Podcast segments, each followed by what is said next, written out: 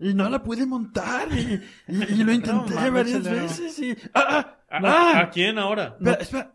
¿Qué? Bienvenidos al episodio número 54 de La Chela del Perro. Ya empezamos. Te clava, chelero, en serio, pero sean todos y todos bienvenidos a este podcast chingón, donde les compartiremos datos cerveceros y les platicaremos relatos cargados de cultura pop mientras cheleamos con ustedes, amigos. Vamos a chelear. ¿Eh?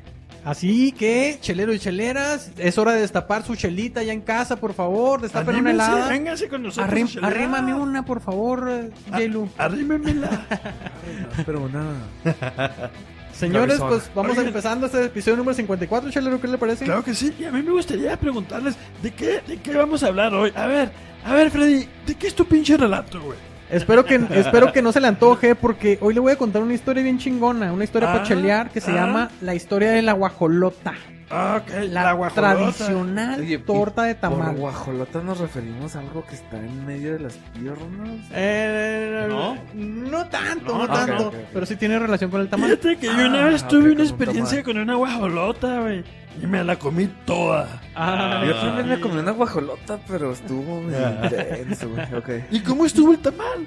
También, calientito.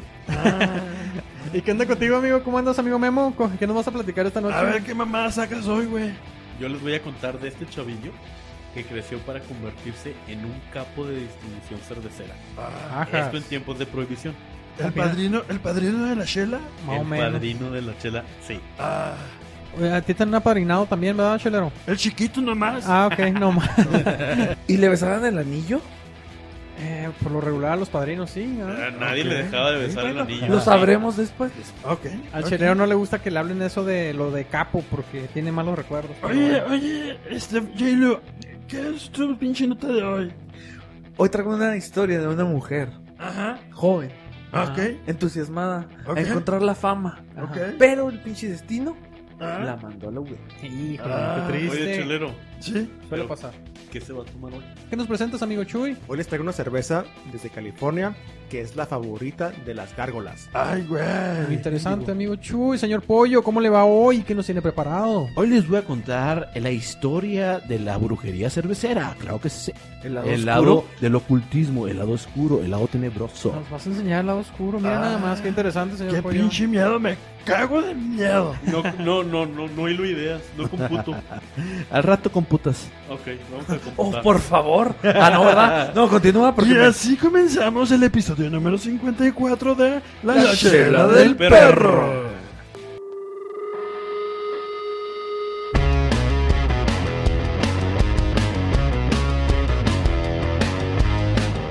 Bueno, bueno, ¿y qué les parece si empezamos ya? Y yo, yo no sé ustedes, pero yo tengo set. Freddy, ¿qué vamos a pistear el día de hoy? Vamos destapando Malta con la chela del día que nos Ah. presenta hoy mi amigo Chuy. ¿Qué nos cuentas, amigo? A ver.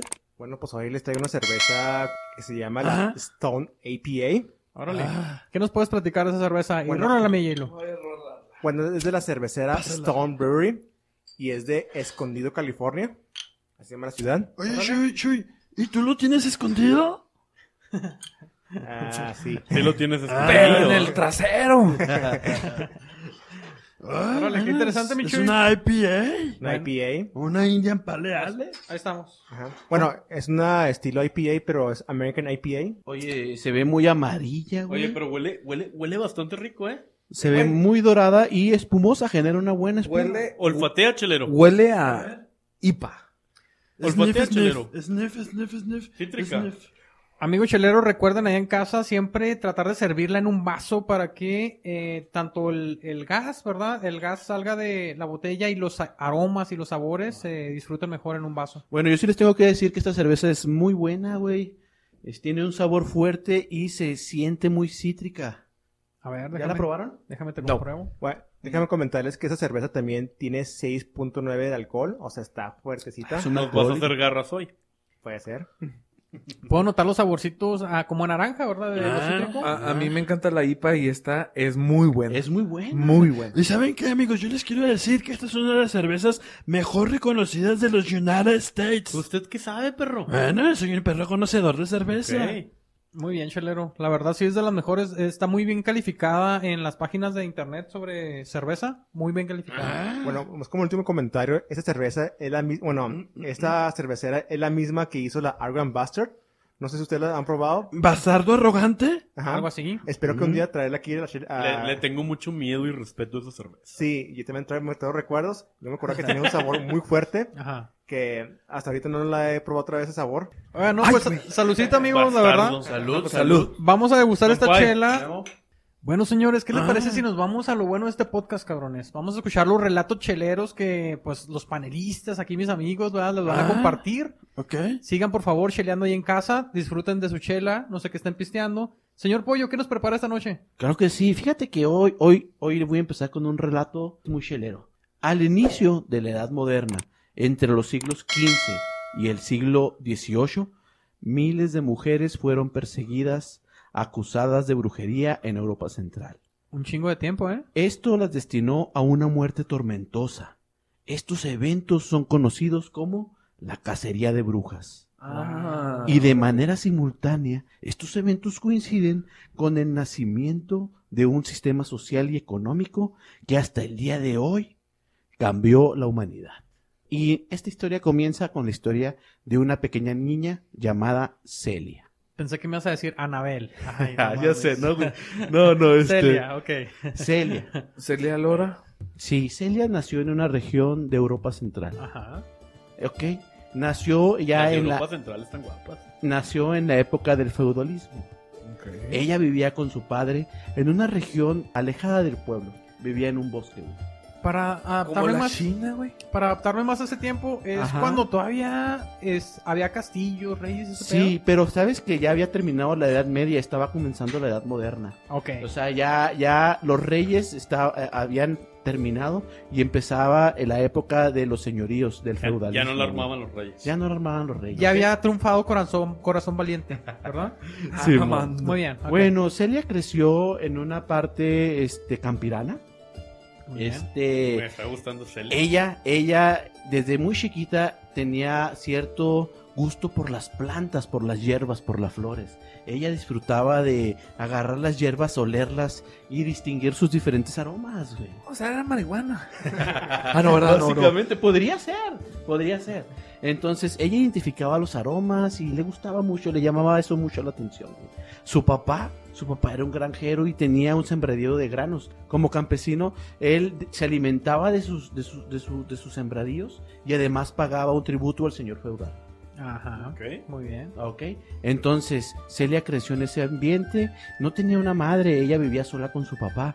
Y ella, al momento de eh, ser la adolescente, se empezó a hacer cargo de las tareas del hogar. Ent- Entonces estaba como varios de los aquí presentes, ¿no? Que no, que no tenían tampoco, pero bueno. Que no, No, teníamos qué, Freddy, no, que no, no, teníamos qué. Es que no tienen madre, ustedes no tienen madre.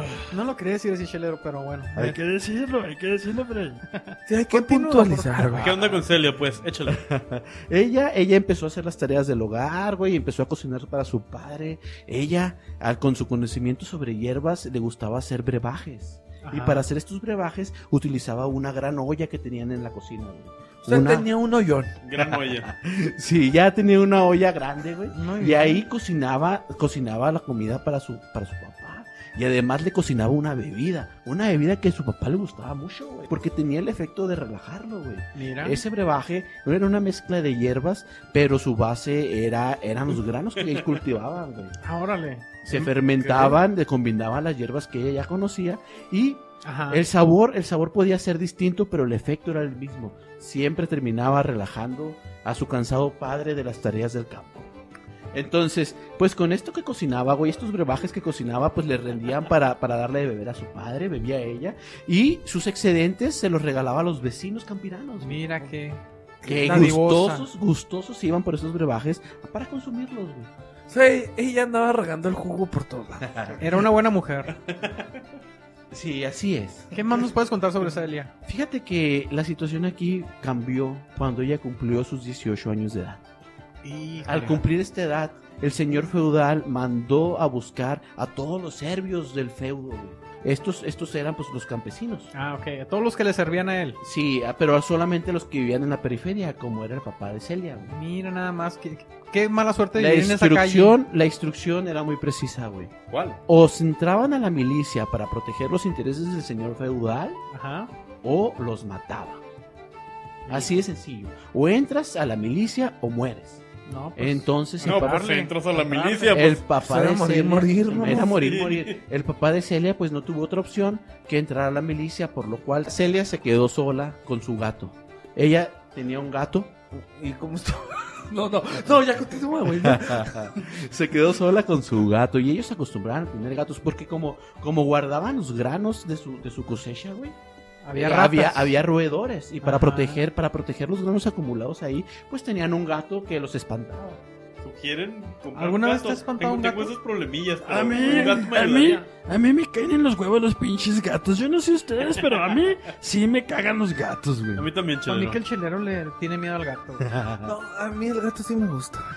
Ok, continúa, por favor. amigo. Bueno, entonces tenía un gato y se quedó sola con su gato a merced, desprotegida, ya sin un tutor que pudiera guiarla por la vida. güey. Entonces, en ese momento ella dijo, ¿ahora qué voy a hacer? ¿Ahora quién me va a proveer? Oh, ¿Cómo voy a hacer para subsistir? Oh cielos, oh my God. Estoy preocupado. Oh my Oh my god. Oh my god. Esa noche, güey, ella pensando, contemplando qué iba a ser de su futuro, güey. El gato no paraba de maullar. ¡Miau! ¡Miau!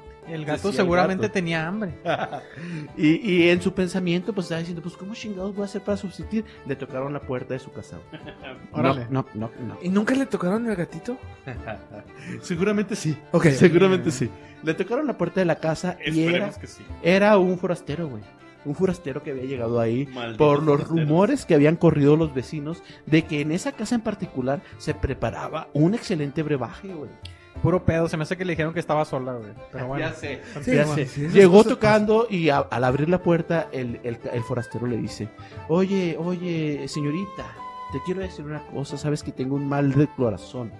Me siento muy, muy adolorido.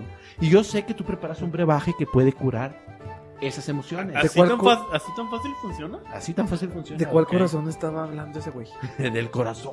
Del corazón. De sote. Celia, corazón, claro. Un corazón le rompió el corazón. Vamos Un corazón sote le rompió. Ok. Eh, yo quisiera entender eso, pero no lo entiendo. Ni yo, ni yo. Un corazón le rompió el corazón, güey. Entonces, eh, me dijeron que aquí preparan un brebaje que ayuda a curar esas heridas. Ella dijo, pues sí, yo te voy a dar de mi brebaje. Le dio al- algo de que quedaba en la olla, en la gran olla. O sea, donde- Le dio jugo de su hoyón. Del hoyón. Ay, ya, ya. No, no, continúa. Póngale el mute Ok, un ratito ok. ese compa, continúa. Ok, ok. Sí, le dio jugo de su hoyón, del hoyón donde preparó ese, esa, esa, esa cerveza. ¿Le güey. bajó ¿Su hoyón? Ahí sí era agua de calzón, ¿no? Ahí sí era agua de calzón. Entonces, se lo dio en una jarra. El forastero agradecido le dijo, muchas gracias, Elia. Muchas gracias. Yo, yo tengo intriga. ¿Cómo estaba el hoyón? Y, y, Celia, güey? y- y- y le aventó unas monedas. Le dejó unas monedas. ¿Por el hoyón? No, no por el hoyón. Le dejó unas monedas como agradecimiento de haberle patrocinado o de haberle dado el brebaje que había preparado. Wow. ¿Tan, Ok. ri- ¿Tan rico estaba? Sí, sí. Ahí pues es empezó que- a, hacer, a, hacer, Entonces- a hacer lana. Celia dijo, ok, de aquí soy. De aquí Ajá. soy, esto es lo que voy a empezar a hacer. Ya no tengo que preocuparme más. Qué chingón, Celia, güey. Celia, güey, se iba al pueblo y la vendía, güey. Iba al mercado y trataba de venderla. Ajá. Pero como había una gran multitud, ella no hallaba cómo sobresalir, Sí. cómo la gente podía llegar a comprarle su producto, güey. Entonces ella pensó en una manera en la que ahora la gente pudiera identificarla, güey. ¿Cuál creen que fue, güey? ¿Cuál creen que fue, güey? Enseñando el hoyón. No, ah, no, no, no fue enseñándolo yo. Ella utilizó un sombrero puntiagudo, güey, Ah. como una manera de llamar la atención, güey. Ok. ¿Me está convenciendo? ¿Y cuál sería la sorpresa en esta situación en la que en efecto, güey, al momento de portar ese sombrero este puntiagudo y seguir vendiendo el brebaje, la gente la empezó a identificar como la chica que vendía la, bebida, som- la chica del sombrero. la bebida que al que, que, que aliviaba el corazón y otros males. Mira. Qué chingón, Entonces- señor Pollo. Entonces ahí ella se empezó a hacer de gran fama en el pueblo, güey. Empezó a ser muy famosa por lo que ocasionó muchas envidias, güey. Y muchos empezaron a imitarla, güey. Empezaron a nacer eh, empresas cerveceras. O sea, pero más señoras o señores. ¿Más no, señoras? no, ya señores, ya señores, ya, ya gente que tenía el capital para poner a trabajar a la gente a realizar ese brebaje, güey, esas bebidas. Entonces empezaron a, empezaron a imitar su producto, güey. Empezaron a nacer las, las, las pequeñas cerveceras que fueron creciendo, Ajá. pero ¿cuál sería la situación? ¿Cuál sería la situación de que la gente seguía prefiriendo la bebida de Celia, güey? Seguía vendiendo mucho. Esto, esto los llenó de, de, de indignación y la corrieron a la chingada. De ardidez. La corrieron del pueblo, güey. La mandaron de vuelta a su casa, güey. Ya no podía ir a vender al mercado. Pero ¿Qué con, por lo ¿con qué derecho, pollo? Con el derecho que se les hincharon los huevos, güey. Con el derecho y con el izquierdo. Con los dos huevos. Con los dos, exactamente, güey. Entonces, No entonces la mandaron a su casa de nuevo y ella dijo, ¿cómo diablos voy a vender mi producto en mi casa, güey? Ya Y no iba a funcionar el sombrero. Para anunciar mi producto voy a colgar un palo en la puerta de la casa. Oye, güey, yo también traigo. Bueno, tra- traigo. No, no, no, no, no. Siéntate, Continúa, tranquilo. continúa, pollo. Para anunciar su producto, güey. Para hacerle saber a la gente del pueblo que seguía vendiendo su brebaje, güey. Ella puso en la puerta de su casa un palo con hierbas amarradas. Hierbas aromáticas como el lúpulo, güey. Lo cual asemejaba la forma de una escoba. Y la escoba quedó colgada, ¡pum! En la entrada de la casa. Wow. De esa manera la gente identificó que en esa casa vivían la bebida que arreglaba los problemas del corazón, güey. Y la siguió buscando. Sí, se sí, hacían, ok. se hacían, arregla, ¿eh? se hacían líneas en, a- en la puerta de su casa mientras ella, a- enfrente de su olla gigante, güey, preparaba su bebida. y Dios, ense- John, güey. Sí, de- de- de- sí, ya sé, arreglándole, güey. Ella enfrente su de su hoyón preparaba, preparaba la bebida fermentada y enseguida el gato negro que cuidaba los granos para prepararla. Güey, no yo, yo he visto muchos gatitos negros. Sí, sí, yo me imagino. Y que cuando sí. se me atraviesan no es de mala suerte. Y yo sí los veo y los correteo a los culeros porque me caen en los huevos. Me van a disculpar. ¿Por qué, chelero? Güey, me voy a ir recio, güey. A mí también me han caído en los huevos unos gatos. Continúa. Señor Pollo, me está diciendo Ajá. que toda esta historia es para terminar diciendo que así se inventaron los colores de Blancanieves. los colores de Blancanieves. No entiendo. Atrás, atrás venía una Ah, bruja. ah, que- sí. Bueno, para allá vamos. Ah, mamando, Para allá vamos, para allá vamos, güey, para allá vamos. Todos entendieron bueno. aquí menos yo. vamos. Para allá vamos, para allá vamos. Les falta barrio. Los colores. Entonces, la gente que hacía línea afuera de la casa de Celia para comprar su bebida, güey, podía observarla a ella trabajando enfrente de la olla, cocinando el producto, y enseguida de ella podía ver al gato negro, güey. Entonces ya tenía una imagen muy clara de lo que era ella y el producto que podía realizar. Pero su gatito no estaba al lado, güey. Estaba bajito. Estaba chaparrón. Sí, Ok, sí, sí, sí. Ok, esta situación seguía molestando a la naciente industria cervecera en el pueblo, güey. Seguían enardecidos, güey, porque, su, porque ardidos. su producto seguía siendo pacado por esa pinche chavala en ese pinche lugar. Y el gatito con la negro. pinche escoba, güey, colgada en la puerta. Prácticamente había hecho un oxo. O sea, Exactamente, no güey. Llenos de envidia, güey, de, de emputamiento, empezaron a hacer rumores acerca de Celia, güey. No, no, no, no. Me da miedo dónde em- vamos a llegar. Empezaron a inventar chismes acerca de ella, güey. Al ser una mujer sola y desprotegida, güey. Y como ellos eran privilegiados y tenían conexiones con el clérigo, empezaron a inventar que esa mujer era una bruja, güey, que tenía conexión con Satanás y que ella, al estar sola, al no tener una pareja, pues era desposada con lujuria, con pasión y con maldad por el mismísimo Señor del infierno. Bueno, y sí, sí era cierto, ¿verdad? Pero no, era... Pero no tenían por qué decirlo. Pero era el güey que le fue a comprar cerveza la primera vez. Esas imágenes mentales, toma. Qué Esa- interesante, Esa, ay, güey, perdón. Exactamente, güey. Fíjate, fíjate cómo esa, esa, esa industria naciente estaba opacando y estaba eclipsando a las mujeres autosuficientes. La de estaban aquel momento, güey. cangrejeando, La estaban compa. cangrejeando, exactamente. Entonces, los clérigos, güey, pues a tener una buena relación con los comerciantes de esa época, al mover el dinero entre ellos, pues fácilmente le hicieron caso, ¿no? Empezaron a, empezaron a escuchar los chismes, güey. Ajá. Ok. Y no pasaron más que un par de semanas para que Celia, güey, volviera a escuchar que tocaron su puerta, güey. Pa, pa, pa, pa, pa. Y al momento de abrir, güey, al Era- momento de abrir, ella descubrió que no iban a comprar su producto, güey. Pero no era la puerta de atrás. güey. No, era la, Era puerta la de principal. Ok, ok. Al momento de abrir la puerta, güey, ella descubrió que para esa ocasión ya no iban a buscar su producto, su brebaje, güey. Iban por ella, güey. Híjole. Y fue así, güey, como Celia Murió terminó, quemada. terminó confesando que era una bruja gracias a que la Santa Inquisición, antes La de hacerla confesar, la torturaron por semanas, güey, para terminar quemándola eso- en la hoguera, güey. Todo lo que tiene prefijo Santa. Yo no sé ustedes, pero yo no me quisiera ir al infierno por un puto podcast. Yo tampoco me quiero ir al Pórtate bien, chelero, por favor. Así que, No, pero- así que, antes de decir una mamada, O sea, por pollo, favor, pero, piénsalo. pero analiza lo que acaba de pasar. ¿Ok? O sea, disfrazados, apretados, religiosos, por ardidos, porque esta compa tenía su, una mejor cerveza más chida. Ajá. La hicieron garras. Ellos hicieron dijeron, garras, ellos pero- dijeron, business is business. Pero si te fijas, güey, el impulso inicial no fue el clérigo, güey, sino fueron los pequeños empresarios que iban Ajá. naciendo, porque la situación de, del feudalismo estaba terminando Pero, eh, y estaba naciendo el nuevo sistema económico que iba a terminar dominando el mundo, Oye, pero entre- que era el capitalismo. pero entre todos la hicieron garras. Y para que esto pudiera ocurrir, No, no, tenían tampoco. que destruir a todas esas personas autosuficientes, a todas esas mujeres que no dependían de nadie más para poder subsistir, lo cual lo cual fue un reflejo de todas esas mujeres, güey, que preparaban sus brebajes, sus bebidas, güey, y las vendían para para subsistir, güey. Wow. Entonces ya había luchonas en ese tiempo. Claro que sí, claro que sí, pero pero el capitalismo las mató al inicio del siglo XIX, güey.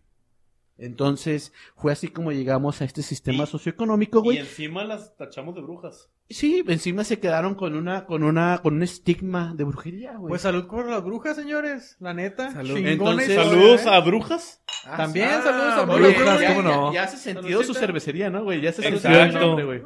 Sí, ya Sí, hace Entonces, sentido. fíjense que, que, que no le saca de onda, güey, ese pedo. Me Bien indigna, cabrón. me Yo quiero indigna. saber qué cabrón. pasó con el hoyón. Me de- indigna. Ah, no, ¿verdad? Más que nada, más que nada de cómo nació el mito de una simple práctica, ¿verdad? Exactamente, Por saber güey. cocinar cerveza. Exactamente, Y no güey. por nada más. Indignante. Wow, qué interesante, señor. Otro de los puntos que había tocado hace dos podcasts en los 15 datos interesantes de la cerveza. Ah, sí, fue ¿verdad? uno de los puntos que habías tocado, Chingón, eh, qué bueno Y- que lo recapitulaste. Oye, Y para Freddy, finalizar... ¿te está robando notas el pollo? Más o menos, ya les dije Oye, que maldita sí, Para- para nada. Y neta, esta IPA. Está chingona, está chingona. Buenísima. Se lo Seguramente- un chingo, señores. Está buenísima. se- se- seguramente está tan llena de hierbas como Celia la hubiera preparado, eh. Por el hoyón de Celia. Por el hoyón Por el Celia. hoyón. Oye, oye, para finalizar, el 10 de agosto es el Día Internacional contra la Caza de Brujas, güey. Mira, y el 31 de octubre, su Es el cumpleaños. Día de las Brujas, No, así es. 10 de No agosto. el 10 de agosto. El 10 de agosto es el 10 de agosto es el Día Internacional contra la Caza de las Brujas. Me güey. gustaría poner arriba de Gambrinos Ah. una foto de Celia.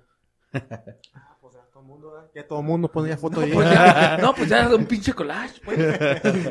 Y esta fue la nota que les traje para ustedes. Espero que la hayan disfrutado. Y continuamos, chelero, ¿con qué? Bueno, bueno, gracias por aburrirnos a la verga. Oye, ¿Y Chelero, qué nos vamos? ¿Qué te parece si continuamos cheleando? Y qué mejor Ajá. que, pues, con otro relatito, otro Ok. relatito para chelear. Y eh, en esta ocasión, pues, me toca a mí. ¿Ah, ¿A ti? Así es. ¿Quién te va a tocar? Ah, ok. Ahí les voy a contar lo que viene siendo una historia muy clásica y a la vez muy necesaria que nosotros acá del norte conozcamos. Ah, Porque es la historia o el origen de la guajolota. La guajolota. Ay, qué Así bueno. es. ¿Qué piensas cuando te dicen a ti, oye, Un entras pajarote, a una un guajolota? pajarote. Depende, Un depende de la pajarote. guajolota. O quién traga la guajolota. Ajá, bueno, to- no sé si todos sepamos aquí, pero el guajolote pues es un animal, eh, un ave, ¿verdad? Un ave de, de corral o a veces hay Ajá. incluso guajolotes silvestres. Me ha tocado saber de que hay guajolotes silvestres. Oye, el O son muy guajolote, bravos. el guajolote es lo mismo que aquí le llaman el cócono. Ándale, exactamente. No, no, no, el coco no, el coco no. Oye, ¿y hay guajolotes? ¿Y hay guajolotes lampiños? ¿O todos Eh, están peludos?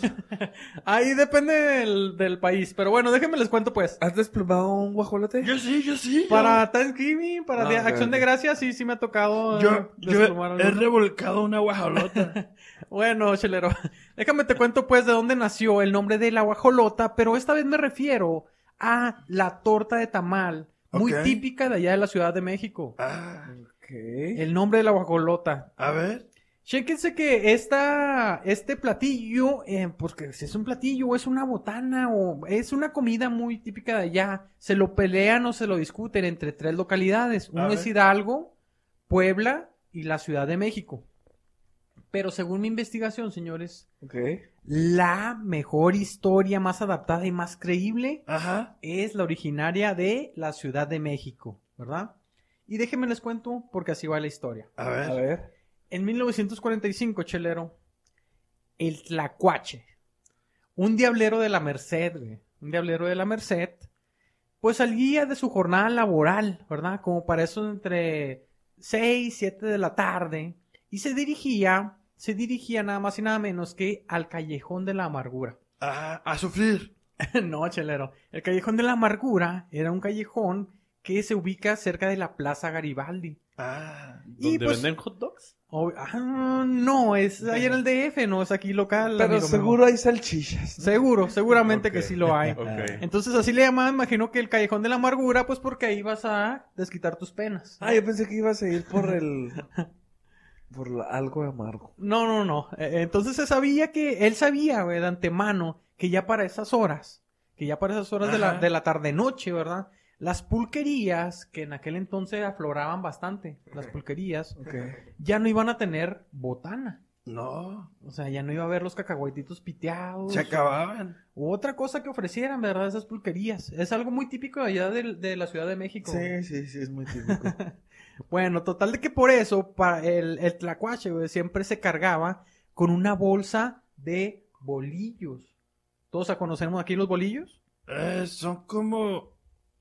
Son lo que en Torreón le dicen la panocha. Ah, no puede ser, pero ¿alguien más conoce los bolillos? Es, es el pinche pan para, para ahogar perros. Ándale, exactamente, chelero. es, es el pan de blanco, el pan que usas para comer menudo o para hacer los ahogaperros, ¿verdad? los odio, los odio, güey. Yo sé, chelero, les debe ¿sí es en tener mucho güey, rencor. donde se le dice la panocha al pan? No tengo idea, güey. Tú- A ti, a ti se te ocurrió, Ok, pero perdón, bueno. ya.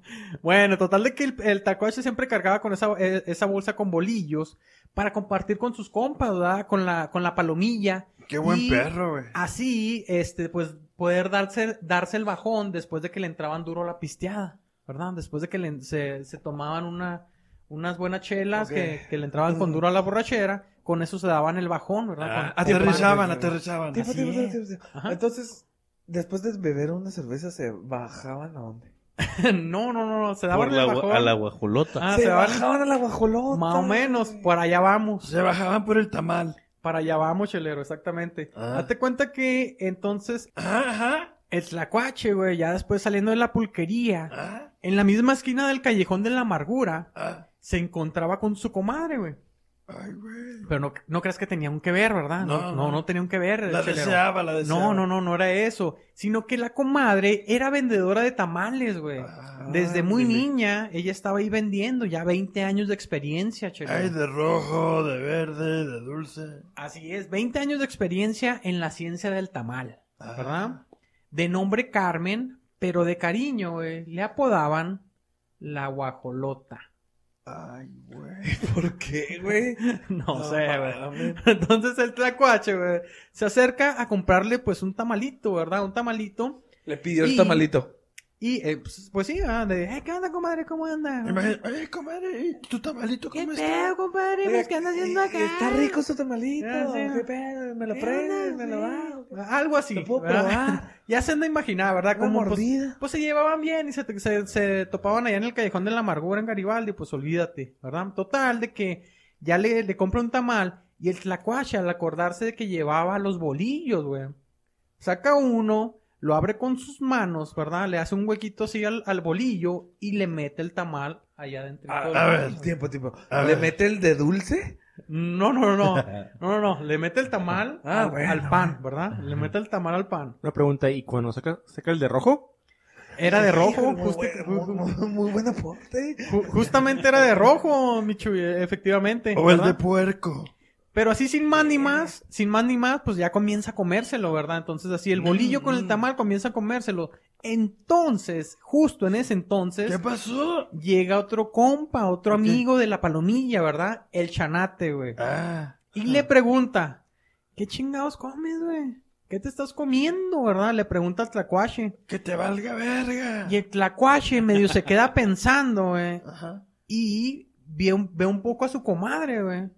Y entonces le responde, Ah, una guajolota, güey. ah, qué igualado. O sea, de plano ya le dijo, hoy te, hoy te ceno. Ahí fue donde la bautizó efectivamente como la guajolota. Entonces al amigo, pues, pues se le antojó, güey.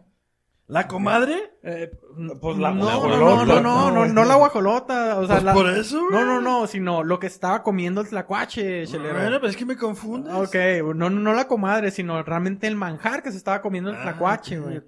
Y entonces el tlacuache rápidamente, pues como llevaba más bolillos, saca otro más de la bolsa y se lo da a su compilla, ¿verdad? El chanate, para que le hiciera lo mismo. Una partidura en el centro con sus manos Y le atascara el, el tamal, ¿verdad? El Ah. chanate, Para el que sí. tlacuache Ajá. y la guajolota. Sí, no, no, pues era... te- Puros pinches animales. Era de la misma camarilla, ¿verdad? Eran compas, eran compas ahí, ¿verdad? Entonces resulta, señores, que los días siguientes, las tamaleras que, que estaban ahí rumbo a la plaza de Garibaldi, ya ofrecían un nuevo producto, el cual constaba de un tamal dentro de un bolillo. Había nacido así la famosa guajolota, la suculenta torta de tamal. Ah. Apenas iba a preguntar eso en mi ignorancia, la guajolota es eso. Eso es, o sea, es una, es una torta, es un bolillo con tamal, tamales allá adentro. ¿Le han probado? mejor. Partes un pan a la mitad y le metes de dulce. Eh, pues Ah, casi no, no, prefieren puede ser de saladitos, dulce, puede ser de rojo, de- pero no, yo imagino que se vale meterle de dulce, No, sí, yo sí he probado la guajolota y está muy chingona, güey. Sí, y luego acompañada de un atolito, ¿verdad? Todavía. Atolito Para y- que amarre. Eh, no Para que amarre, ¿verdad? Oye, pero ¿es ¿la guajolota cura la cruda o te aliviana en la noche? Las dos. Las dos. No, no sé, pues, Las dos, o sea, pero sí, más, yo, o sea, yo pienso que si sales de noche después de la peda, pues Lolo te da el, el bajoncillo, ¿verdad? Que, que Y sí te llena la panza todo el pinche día. Olvídate, ¿verdad? Ay, te llena el buche. Oigan, pues así, así fue como nació la historia de la guajolota y el nombre de la guajolota, ¿verdad? Y aunque hay muchos, güey, hay muchos gordos, ¿verdad? De, de buen comer, que dicen que el nombre de esta torta de tamal se debe porque eh, después de comer y comer tanto, ¿verdad? Te quedas gordo, gordo, gordo, gordo, ¿verdad? Por eso el nombre de la guajolota, pero pues es puro pedo, sino que más bien a la comadre de la guajolota fue donde nació. Y gracias al tlacuache tenemos ese nombre de la torta de tamal, bautizado como la guajolota. Pues qué creativo el tlacuache, güey. Muy bien, Chelero. ¿Qué te pareció, Eh, eh? me pareció, me pareció muy bien, la nota sí. ¿Te gustó el relato, Chelero? Pues sí, sí me gustó, muy aportador. Muchas gracias, Freddy, por traernos esta nota. Y me pregunto, me pregunto lo siguiente. ¿Quién seguirá? Pues sigue nada más y nada menos que un relato muy interesante a cargo de mi amigo Memo. Ok, Memo, ¿qué nos tienes ahora? A ver, ¿qué mamada vas a sacar? Pon atención, chelero. A ver, a ver, Te sí. voy a, contar la historia de Alfonso Gabriel. Alfonso Gabriel. Vamos a llamarle Alfonsito. ¿O Alfonsito. Ponchito? Ponchito. Poncho el Chico. Ponchito, me gusta. Ponchito nació en Brooklyn en 1899 de padres extranjeros. Ok. Tuvo una infancia humilde, muy pobre, Ah, la Mi- pobreza. miserable. Ah. Él contaba que cuando era pequeño, su maestro de primaria un día le dio un cachetadón por insolente. Pómale, Un cabrón. cachetadón al poncho el chico, güey. ¿te Al día siguiente, Yo, yo quisiera darle un cachetadón al chiquillo. al día siguiente lo llevaron a la dirección y el director le puso su tunda también. Todavía, y todavía llegó a su casa y su papá lo volvió a golpear. Todos se desquitaban con el chiquito. ¿Por qué me hablas Al así? pobre- chiquillo? ¿qué El pobre pasa? Ponchito decidió que era su último día en la escuela. Nunca más volvió a pisar una escuela. Ahí terminó su educación en primaria. Y con justa razón. Y con justa razón. Ya como a, a los 10 años, pues ¿Eh? empezó, les digo, familia humilde, empezó a buscar sus trabajillos para apoyar a, a- a sus papás. Órale. Empezó en una fábrica que hacían municiones, luego empezó a trabajar en una fábrica que cortaban papel. Y pues ahí andaba paseándose en las calles de Brooklyn, hasta que conoció a este chavillo un poquito más grande, que se llamaba Johnny Torrio. Órale. Johnny era una fichita. Él, él movía como que apuestas de deportes ahí en el barrio, ¿no? Ok. Y como era más grande y su negocio estaba creciendo, jal- ja- jaló a, a- ¿cómo le decía? A ¿A Ponchito, Ponchito? para que le ayudara, para que fuera su ayudantillo, Ok. Chuachichincle. su achichincle. Su perra. Algo así. Ba- ba- básicamente, así como unos dos, tres años, hasta que Johnny decidió irse. Ok. Va. Pasaron los años, cuando él tenía 19 años, al papá, al papá de Ponchito le dio un paro cardíaco. Y Ponchito, que se había comido los tamales antes de la Candelaria, estaba esperando una criatura con su novia Mae. Ajá. O sea que en lugar de irse, se vino. Y entonces, busca, sin su papá, empezó a buscar opciones y se le ocurrió volver a comunicarse con su amigo Johnny Torrio. Órale. Este compa ya no vivía en Nueva York, sino que vivía en Chicago. Y le dijo, compa, bueno, no por celular, yo creo que por, no sé, un telegrama. Le Pues, dijo, necesito que me ayudes, necesito un trabajo. Y Johnny le dijo, sí, cáele, cáele, compa.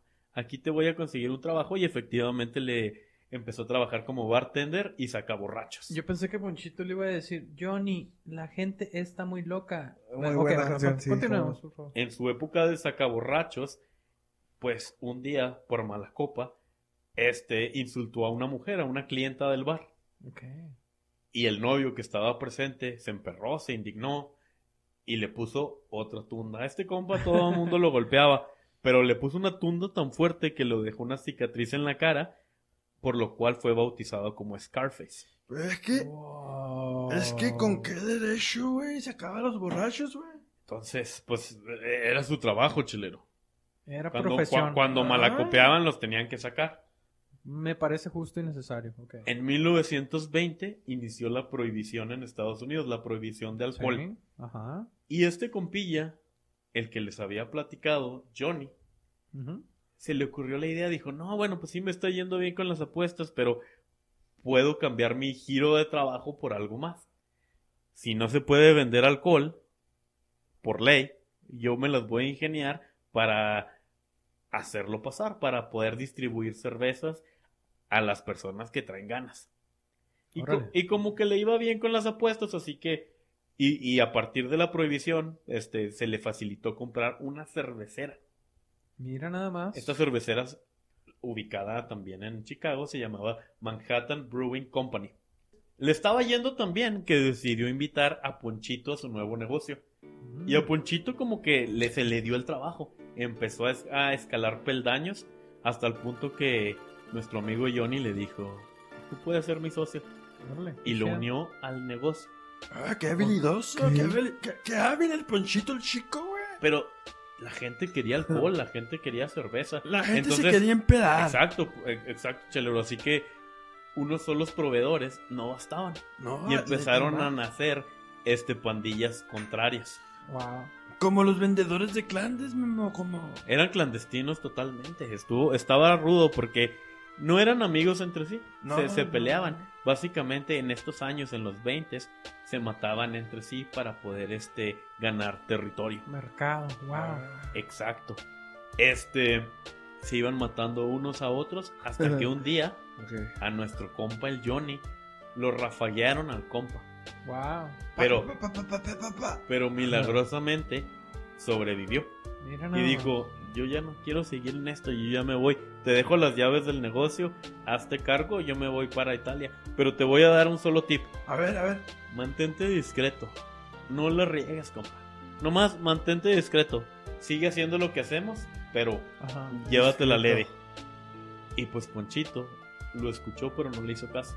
Le valió verga, güey. Lo primero que hizo el compa fue mudar la, la empresa de las afueras de Chicago Ajá. al mero centro de Chicago. La Ah, metió en uno- la cervecería, la metió a un hotel.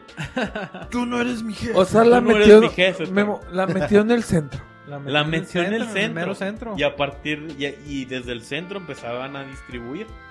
Y se veía grande. Y, y le iba muy bien. Heredó toda esta gran empresa, pero también heredó enemigos. Y así como iba ganando millones, que se calculaban 100 millones de dólares al año de aquella época, también iba ganando enemigos, iban matando a sus amigos, mataban a sus choferes. Se estaba poniendo ruda la cosa. Ya no era Poncho el Chico. eh. Ya no era Poncho el chico. Era el poncho, el gigante. Al mismo tiempo, Si Ponchito, tú lo dices. al mismo tiempo, Ponchito extorsionaba los negocios, les decía, o vendías de mi, o vendes de mis cervezas, o se te acaba el negocio. En los 20 bombardeó o, o ponía bombas en distintos negocios. Se calcula como 100 negocios fueron bombardeados por no vender las cervezas de Ponchito. no mames. Wow. O prácticamente o te aclimatas Eso sí era mercadotecnia. o te acli- chingas. La- Sí. lo, échale. Una pregunta, ¿y él no vendía telas? Pues puede ser. De las también. Ponchito. Déjame reviso mis notas, pero Era otro de los Sí. negocios. Me que parece De, hecho, sí manejaban. puso unas telas ponchito, ¿no? Sí, ajá. Ah, qué, qué albureador salió el show, güey. yo no lo entendí, yo no lo entendí. No, pues te las poncho, güey. En 1926, los enemigos estaban tan cansados que balacearon el hotel cervecería. Mataron a un resto de personas, mataron a un resto de trabajadores, muchos inocentes, pero Ponchito salió librado. Gracias a Dios no mataron a los perros, güey. Salió librado el Ponchito, pero quedó muy paranoico. A partir de ahí empezó a moverse por todos lados, por varias ciudades para que no supieran de su paradero. Era tanta su paranoia y sus ganas de acabar con sus enemigos que coordinó una matanza que se le conoce como la matanza de San Valentín, Mira nada más. donde se echó a siete jefes pandilleros con tal de cortar cabezas. Pero en San Valentín siempre hay matantes, güey. Sí, bastante. sí. Aquí bastantes. eran matanzas, cortó cabezas. Híjole, no. Ay, pues, ya, ¿qué te si po- te hacen qué- eso en San A ver. Valentín ya no es mucho morro. Pero- ¿Qué te podré decir? Pero cortas cabezas y salen más al parecer. No bastó. No, no, no, no, no, no. Eh, eso pasó aquí. Era, era una guerra. Todos los días amanecían personas muertas en Chicago. Estaba ruda la cosa. Para ahí de 1931, él controlando todo el tráfico de alcohol desde Chicago a Canadá hasta distintos lados de Estados Unidos, Ajá. fue detenido por primera vez. El FBI lo detuvo por estar violando este, pues como que regulaciones federales. Ok. Y salió libre. En el 32, este compa fue encarcelado en la cárcel de Alcatraz, Mira. pesando 133 kilos el mi rey. Ay, Estaba como varios de aquí, ¿no? Se había ganado tantos enemigos que su estancia en la cárcel fue un infierno. A veces lo acuchillaban al compa por la espalda, O sea, le apuñalaban. lo Por apuñalaban. la espalda, güey. Pues lo bueno que estaba tan gordo que la pinche navaja no alcanzaba No, alca- ningún no órgano alcanzaba vital. ningún órgano vital. Yo, No. yo conozco a varios que los han apuñalado por atrás, En güey. 1939, Ponchito fue liberado. Y él ya se cansó. Decidió Ya retirarse estoy harto. a su mansión en Miami, con un cuerpo maltratado, con una, con, con una mente cansada, no manches. una salud básicamente destrozada. Unos años más tarde le dio un ataque de corazón. Ok. Fue cuando el mundo se enteró que Al Capón murió. Ponchito era Al Capón. Ah, cabrón. Ajá. Así es. Ajá. Durante, Al Capone. durante los 13 años de prohibición, Al Capón se las ingenió para poder distribuir el alcohol que la gente tanto quería. Pero este alcohol costó sangre, cientos de personas, y se acabó. Wow. Salud. Salud, salud por el Capone. Salud. Salud por los que ponen. Claro que sí, claro que sí. Y vamos a continuar con este podcast. Así es. Así es. Y Jailu, Jailu, a ver, hijo de tu pinche madre, ¿qué nos traes el día de hoy? Échalo, mi divo. ¿Qué nos vas a contar, por favor? La historia de una mujer que quiso encontrar la fama, pero el destino la mandó a la V. ¡Qué perra la vida! Continuamos con la siguiente nota. A ver. Te, te escucho, amigo. Échame. favor. Su nombre, Jean Spangler. Ah, Bailarina, No me suena. actriz, talentosa. Ok. Ella buscaba fama y fortuna. Y quiere ser exitosa en Hollywood. ¿quién no? El sueño de muchas. ¿Quién no? Comienza a trabajar como bailarina. Empieza a tener participaciones pequeñas en algunas películas. Ok. Tiene una meta, lograr el éxito. A huevo. Pero se le atravesó el amor. Un manufacturero plástico. Y quizás no nada más el amor, güey. se A mí Pues se me hace que se pudo. la, a mí se me hace que se le atravesó otra cosa, güey. Continúa, por favor. El problema empezó seis meses después, donde pidió el divorcio Ajá. quejándose de maltrato. Ni modo que una seis mesinas, seis mesinas. Pero como toda la vida es difícil de terminar, Ajá. ellos siguieron una relación donde cortaban, volvían, cortaban y volvían. Esos No eres tóxicos, tú. ¿eh? Bien soy pinche yo. tóxica, Esos ¿no? No eres tú, tóxicos, soy donde yo. quiera. Trajeron una alma a sufrir a este mundo. Ah, Tuvieron una niña. yo he tenido como un chingo de almas. No, espérate, güey. Y todas sufren.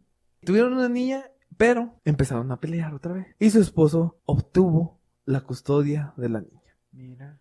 Y él dijo, vas y chingas a tu madre, no te voy a dejar ver a la niña. Ah. Ella siguió peleando por la custodia de esa bendición hasta que finalmente la ganó. Y aquí es donde se, pi- se empieza a poner tenebroso.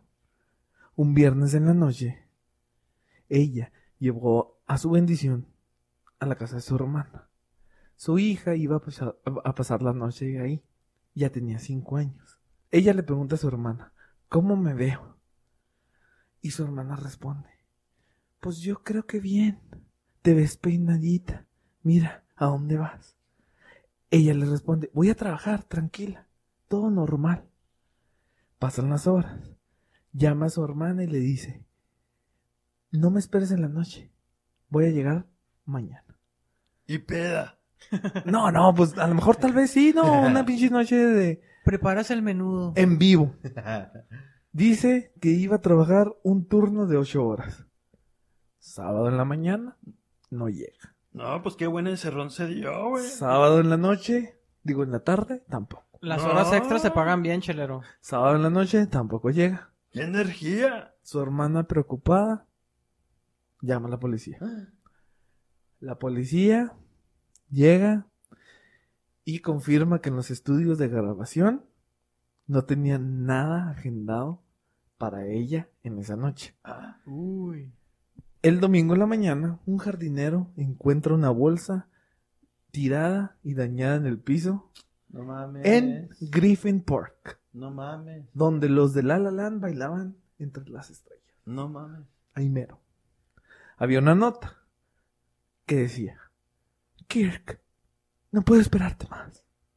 Voy a ver al doctor Scott. Funcionará mejor de esta forma mientras mi mamá está de viaje. La policía empieza a buscarla. Está desaparecida. En la bolsa no hay nada y no encuentran nada sobre el paradero de ella. Su madre empieza a pedir en la televisión, desesperada, que la, que la ayuden a encontrarla y ofrece una recompensa de mil dólares. A su madre. En su nota, Jean mencionó a un tal Kirk. La policía empezó a buscar todos los Kirk que había en ese momento. Y llegaron con Kirk Douglas, el papá de Michael Douglas. Mira. Él trabajó con ella, pero dijo a la policía que no la recordaba y que nunca salió con ella. Hasta que un amigo le dijo, güey, no te hagas pendejo. Era la extra de la película. Y dijo, ah, ok, ok, la recuerdo. Wow. Pero no salí nunca con ella. La identidad de ese Kirk de esa nota, nadie la pudo confirmar. Tampoco la identidad del doctor Scott. De todos los doctores de Los Ángeles en ese tiempo, nadie la conocía. Había rumores que la ligaban a la mafia, ya que dos delincuentes desaparecieron en esos días. Entonces todo apuntaba al esposo. La estadística decía que los asesinatos los hacen las personas cercanas a las víctimas. Ajá. Entonces, esa persona, el esposo, era el que más ventaja tenía para desaparecerla. Quería ganar la custodia de la niña. Pasó el tiempo, el, ex esposo y la abuelita de la niña empezaron a pelear la custodia y pues la ganó el papá. Mira nada más. Oye, ¿y ¿en qué año era ese pedo? Ella, pues desapareció en 1949 y tenía 27 años. Pero nunca, nunca la volvieron a ver. Nadie supo nada de ella. Y el caso quedó como no resuelto. Y dije, dijo la policía, pues no hay homicidio, pues no supimos qué No pedo pasó. dónde está. Está desaparecida. Su mamá siempre tuvo la esperanza de que estaba viva. Aunque le lleva, bueno, le llegaban rumores de que estaba viva y que se andaba paseando por Salinas o por Long Beach. Pero ella, en el fondo, sabía que estaba muerta. ok. Porque su hija pel- peleó tanto la custodia de su nieta como para nunca volverla a Para ver. dejarla sola, sí. Qué perro es la vida. Wow, qué triste historia. Entonces, ella con un sueño en Hollywood Se desapareció. terminó desaparecida Y nunca por se supo siempre. nada de ella. No, Mira pues qué, qué perra la vida, güey. Wow. A lo mejor fue Jack el destripador. No, mamón, ese andaba en Londres. Oye, Bueno, o sea, entonces a lo más que llegó ella fue a hacer un extra. Extra. Nunca llegó así como que, ah, una peliculilla. Entonces, igual ahorita no sabríamos ni quién es. Pero una de esas historias, la verdad, que buscas el éxito y tristemente, güey. La vida te manda a la wea. No, pues que Ay, cuidado para los que quieren hacer podcast, ¿no? Sí, güey, también. cuidado. Cuidado. cuidado, sobre todo si tienes cuatro patas. Sí, ¿verdad? no, pues perfecto, güey. Qué perra la vida, qué buen relato, señor. ¿Qué perro? Pues qué perra, qué perra, qué perra la vida, y Lucía. Ah, Muy interesante tu historia. Gracias, gracias. Ok, Así es, chelero. Lo que Pero, sigue. ¿qué te parece mejor ya nos vamos a los pinches saludos, ya para irnos a la verga? Por favor. Ok, pues vamos a los saludos cheleros, creo que sí. Claro que sí. ¿Y a quién le vamos a mandar saludos? Yo tengo un saludo para empezar. Quiero mandarle un saludo a mi amigo Franco Escamilla. No mames. ¿Eh? A mi amigo. Franco Escamilla. No conoces. Que, güey, por favor, estos güeyes valen verga, güey. Ya ven a dar un pinche podcast aquí y ya, gracias por existir. Saludos. Bueno, saludos al gran Franco, eh, compa de Chelero, ¿verdad? Ah, Chelero, yo quiero mandar saludos a, nuestras cheleras favoritas, a nuestras cheleras favoritas, Ah, que nos mandaron felicitaciones por nuestro año cumplido, ¿verdad? Ellas son las tres consentidas, Ana Giner, Perla y Nancy M, ¿verdad? ah, muy Ándale. bien. Saludos a ustedes, chicas. ¿Tienen algunos Gracias saludos, por amigos? existir. Yo sí. A. A, a mi amigo de la primaria, Aniceto Rosado. Ah, qué- Cabrón, te mando un bien. beso. Ah, Qué bueno que te acuerdes todavía de él, ¿verdad? ¿Alguien más tiene saludos, señores? Vamos, por favor, ¿No? ok, nadie, yo aquí tengo un saludo especial a una señora que se llama Tecla Varela Vara, ¿verdad? Es fiel, seguidor, es fiel seguidora del podcast. Y a la señorita Salomé Terantieso, que es una nueva suscriptora al canal, ¿verdad? No, pues, y esos saludos, son- chicas. Esos son todos los saludos. Ah, Cada vez te pones más creativo, Freddy. Eh, pues son los suscriptores, chelero, discúlpame. Bueno, ¿qué te parece si nos largamos sin el- con el tradicional? Chelos a tu madre, chelero. Claro que sí. ¿Y a quién se merece este pinche chelas a tu madre el día de hoy? Cheleros y cheleras, agárrense, porque se acercan aún tiempos peores. Agárrense de las manos. Así es, vienen las elecciones en México. No, no, no, no, Freddy. ¿Cuáles no. elecciones? La sub-20, sub... No, las elecciones para ca- eh, elegir candidatos o gobernadores, eh, diputados. Esos hijos de perra. Exactamente. Pues desde la chela del perro queremos enviar chelos a tu madre ¿A quién? A todos los candidatos, precandidatos Ajá, ajá. y pseudo candidatos, Ajá. chapulines que van de un partido a otro, Ah, ¿verdad? Buscando la mejor manera de llegar al objetivo. Ah, cabrón. No de todos, pero sí de muchos políticos, un pinche hueso. Ah, cabrón. A esos pseudo candidatos de la farándula, güey. Que sin sentido ni experiencias se prestan al juego de los partidos políticos para ser lanzados como marionetas acaparadoras de votos. A ver, a ver, primeramente le bajas de huevos. no, totalmente. Son unas marionetillas ahí que las manejan a su antojo, güey. A ver, a ver, le bajas de huevos. Así se prestan a uno, chelero, discúlpame. ¿verdad? Solo se fijan en su carrera artística o deja tú, güey, en lo que era su carrera artística. güey. Ah, cabrón. Porque sí, estamos hablando aquí de luchadores, de a- actores, actrices, de cantantes, ¿verdad? Que, pues, no mames. A ver, Freddy, a ver, me estás diciendo, güey. futbolistas, exfutbolistas. Permítame, me estás diciendo que yo no voy a poder lanzar mi carrera política en un futuro si así lo deseo. Te Eres un perro, Te compa. estoy diciendo, te estoy diciendo, chelero, que no vales madre, güey. Órale.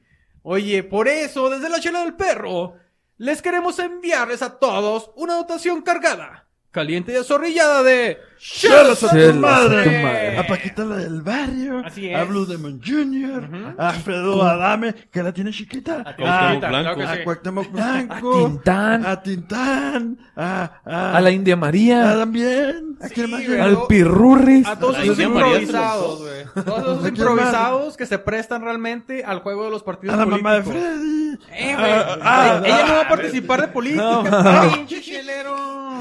Ella no va a hacer política, güey. Discúlpame, discúlpame. Y no se, no se, no se, no se detengan, amigos.